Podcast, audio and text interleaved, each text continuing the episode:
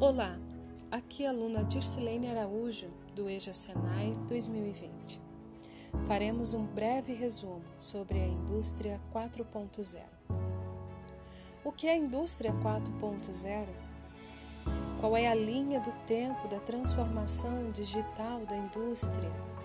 Quais são os benefícios e malefícios da tecnologia na indústria?